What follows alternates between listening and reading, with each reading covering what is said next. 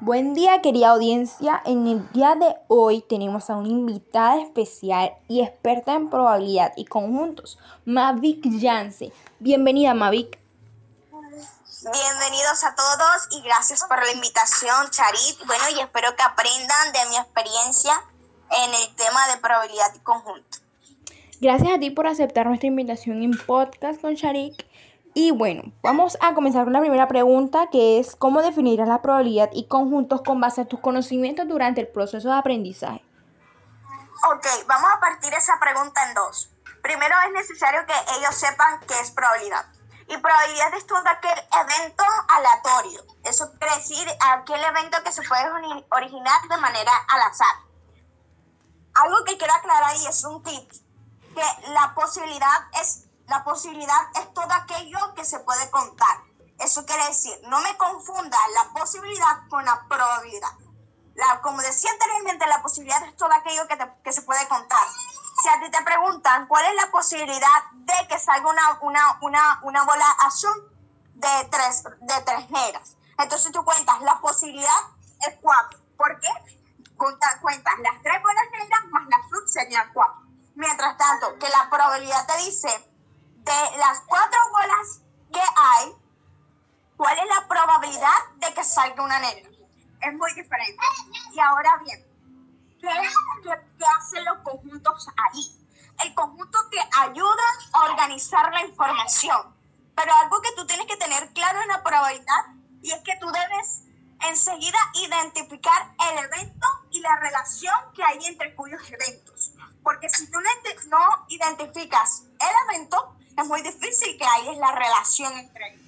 Entonces, el conjunto y la probabilidad se basan o, o, sí, o tiene factores o sectores, que es la unión, la intersección, la diferencia y el complemento. Con base a eso, tú vas a armar un diagrama de evento. Y ahí puedes, digamos que ahí donde entra el conjunto. Entonces, a medida del proceso, eso fue lo que aprendí. Y lo más o menos de lo que le puedo impartir porque es, es extenso el tema. Ok, Mavi. Em, yo quería hacerte una pregunta que me parece muy interesante para la audiencia saberlo, como que qué tips o qué mecanismos o herramientas te sirvieron para aprender y cuáles no te ayudaron absolutamente para nada. Ok, uno, cuando yo estaba aprendiendo la probabilidad, me confundí también con posibilidad, con, perdón, con porcentaje. Y aprendí algo y es que la probabilidad no puede ser mayor que uno, pero tampoco puede ser menor que cero. Eso quiere decir que si tú al momento de hacer la probabilidad te da 1,3, no es probabilidad. Porque tiene que ser menor y tiene que ser o sea, tiene que ser menor que, que, uno, pero tampoco puede ser menos que cero. Ese es un tip que te doy. Algo que a mí me funcionó fue ver videos. Y el excelente, y el excelente profesor que me enseñó a diferenciar probabilidad, porcentaje y, y posibilidad es Carreño. Y le recomiendo un buen profesor. Algo que no me sirvió fue primero investigar preguntas, pero sin saber cuál era el problema. O sea, digamos, yo investigaba eh, problemas de probabilidad, pero no sabía que era probabilidad. Así que les recomiendo a ustedes que primero investiguen qué es probabilidad, qué es esto, para después ir a los problemas. Ok. Y ahora yéndonos a una parte respecto a, más a la parte práctica, ¿cuál fue tu experiencia en el proceso de aprendizaje respecto a probabilidad y conjuntos? ¿Fue buena, mala? No sé. Cuéntanos. Eso llevó su etapa, ¿sabes? Porque obviamente todo proceso de aprendizaje lleva su etapa. Cuando a mí me hablaron de probabilidad, yo dije, fácil, sencillo. Probablemente va a llover. Mm, ¿Estoy utilizando probabilidad o estoy utilizando porcentaje? o sea, yo estaba X. O sea, yo no sabía absolutamente nada de eso y mi cabeza da vuelta. Oye, ¿verdad? Tienes razón. Pero, como te dije, todo proceso de aprendizaje tiene, tiene una etapa. Y al inicio yo no sabía nada, absolutamente nada. Tú me hablabas de tanto por ciento, no sé qué, cuánto, no sé qué. no te entendía absolutamente nada. El profesor hablaba de no sé qué, de Medellín, de Bogotá, y yo, nada absolutamente.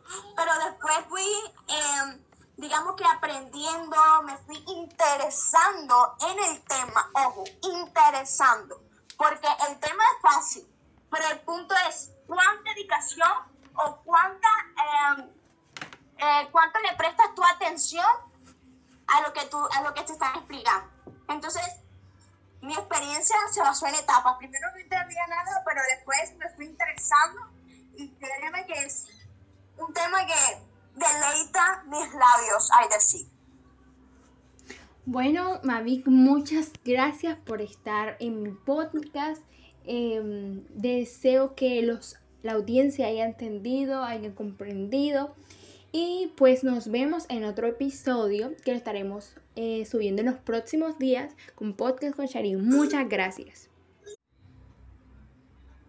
Chao, chao.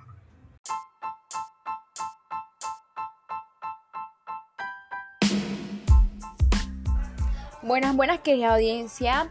En el día de hoy tenemos una invitada súper especial que es experta en probabilidad condicional y nos va a explicar qué es probabilidad condicional y también cuál ha sido su experiencia y los tips eh, que nos recomienda ella. Es nuestra queridísima Mavi Yance, experta en probabilidad condicional. Bienvenida, Mavi. Hola, Charit. Gracias por invitarme a tu podcast. Y como le digo Charit, vamos a hablar un poco sobre probabilidad condicional y quiero que te intereses tanto en este tema como yo me interesé. Bueno, primero, lo primero que yo tenía que saber era definir el evento y el espacio muestral. Listo, cuando yo tenga el evento y el espacio muestral identificado, ¿sí? Entonces volvemos y decimos, bueno, este es el evento y este es el espacio muestral. La probabilidad condicional comienza desde que el evento de A, vamos a colocar un ejemplo, María va a estudiar para el examen y el evento de, B es María va a ganar el examen. El evento de B va condicionado al evento de A. Eso quiere decir, si a ti te preguntan cuál es la probabilidad de que María gane el examen, tiene que ir condicionado con el evento de A. O sea que si María estudia, por lógica y por probabilidad y posibilidad, va a ganar el examen. Para tú poder organizar de manera organizada y coherente la probabilidad condicional, puedes hacer una tabla de contingencia o un, o un diagrama de árbol. La tabla de contingencia es aquella que te organiza la información donde eh, si organiza la información donde se vaya o puede ubicar probabilidad, porcentaje o frecuencia. Bien, en el diagrama de, árbol es donde te ubica de manera ordenada y graficalmente los resultados de dicho experimento. Bien, lo que a mí me sirvió para aprender todo lo que te dije anteriormente se basó en ver videos, porque por, por las cosas auditivas se aprende más. Bueno, ver videos, preguntarle a mi profesor y interesarme por el tema. ¿Qué te doy? Primero, saber primero qué es probabilidad condicional. Segundo, no buscar problemas, sino especificarte bien en qué es lo que está diciendo el problema. O sea, no le pregunta el problema, sino el problema y los eventos que te da el problema. Eso es todo por hoy. Bueno, mami, muchísimas gracias, bueno, querida audiencia. Eso ha sido todo por. Espero que les haya gustado. Y nos vemos en un próximo episodio que va a estar muy bueno. Chao, chao. Buenas, buenas, querida audiencia.